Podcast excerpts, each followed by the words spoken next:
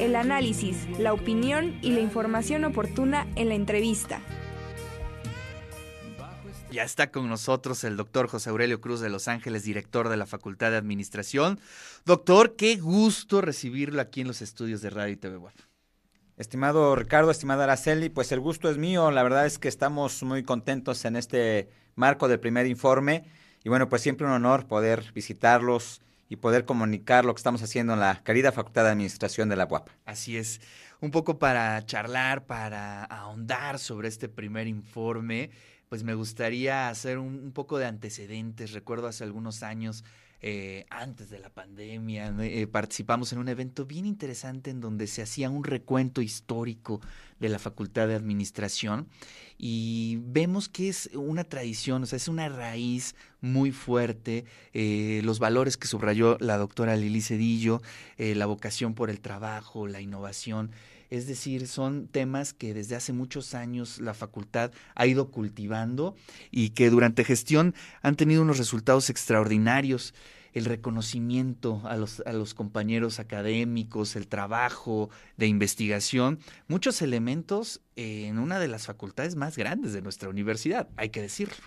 Pues mira, solamente debemos destacar que actualmente la facultad tiene 11.083 estudiantes. Nada más. Nada más.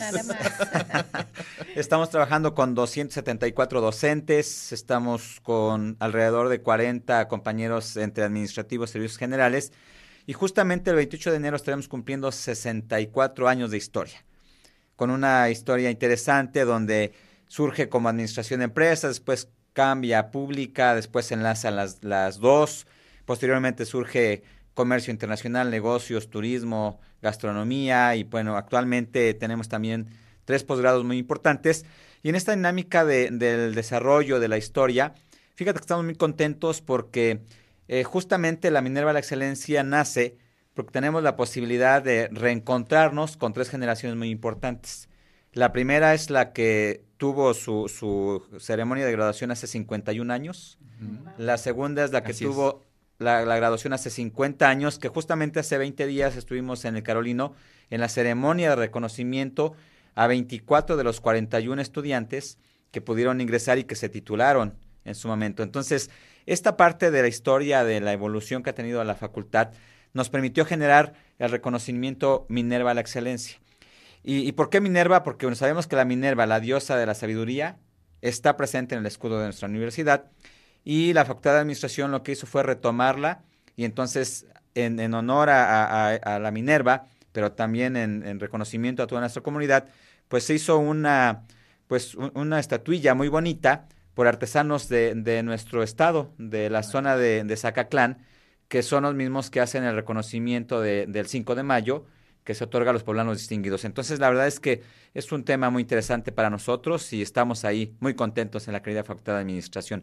Ahí es, una, es una estatuilla muy bonita, la verdad es que es la diosa, la, diosa de la sabiduría, de la guerra también, y, bueno, pues es, es, un evento muy interesante donde tuvimos la oportunidad de entregarla a, dos egresados, bueno, un egresado, eh, en este caso, que además está al frente de un proyecto que será CREA, es un proyecto de emprendedores que vamos a tener en la Facultad de Administración y él como, como empresario distinguido, pues estará encabezando esta dinámica de, de generar esta, esta, esta imagen. Entonces, es, es algo muy interesante.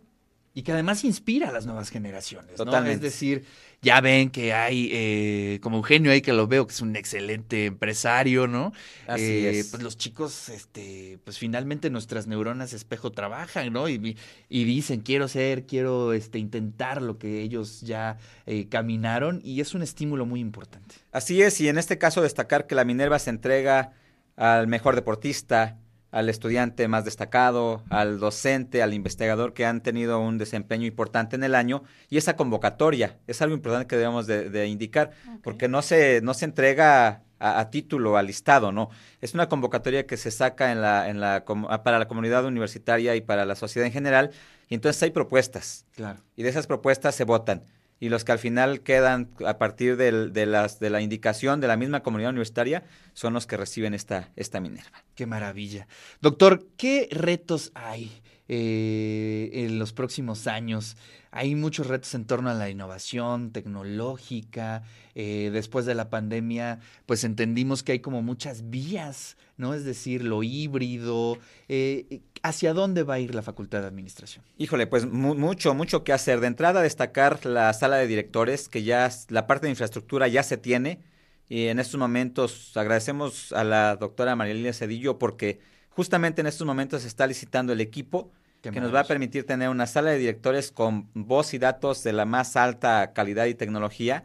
Eh, eh, también en la parte de posgrado vamos a, establecer última tecnología para las clases de, maestría de, especialidad, porque además estamos trabajando el doctorado en gestión de organizaciones y entonces queremos que cuando esté listo este doctorado las instalaciones estén en todas las condiciones que los alumnos se requieren.